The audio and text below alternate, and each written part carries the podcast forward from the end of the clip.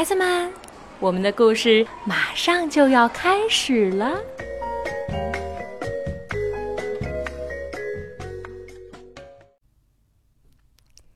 小朋友们，大家好，我是来自杭州的小敏。今天呀，我要给大家讲一个最美的圣诞礼物的故事。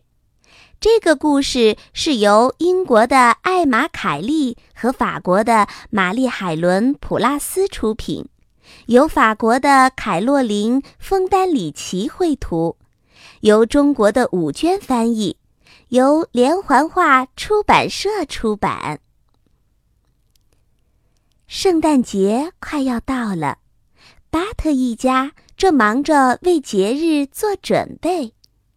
爸爸买来了圣诞树，妈妈从阁楼里拿出了五颜六色的拉花和圣诞装饰。还有一天就是圣诞节了，巴特心里想：今年他想送给小老鼠皮皮一件特别的圣诞礼物。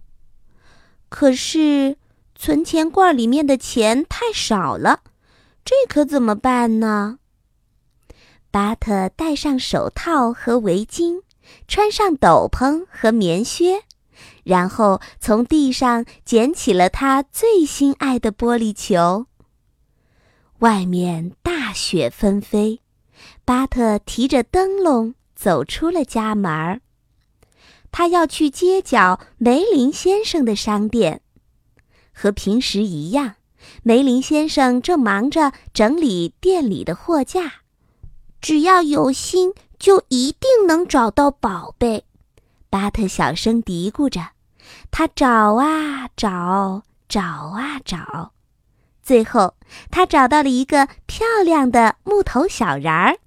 巴特心想，皮皮的木头火车正好缺少一个司机。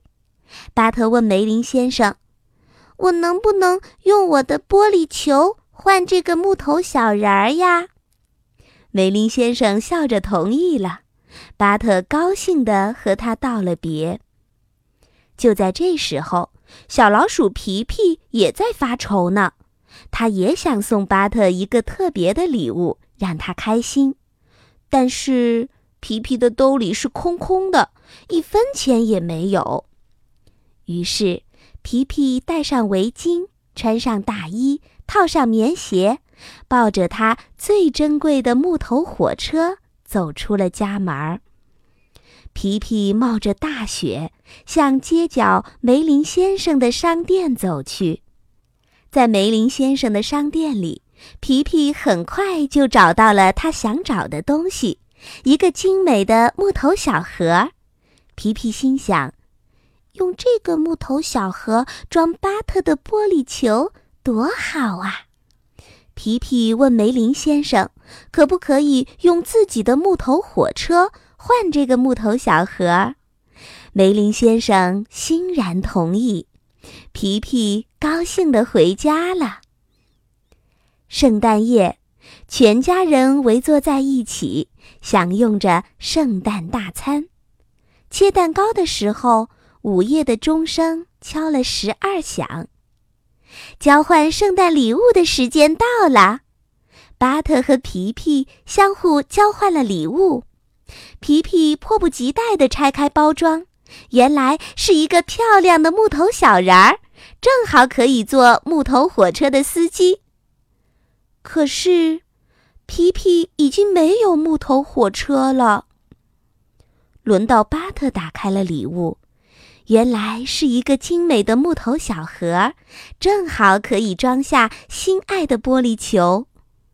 可是，巴特已经没有玻璃球了，怎么办？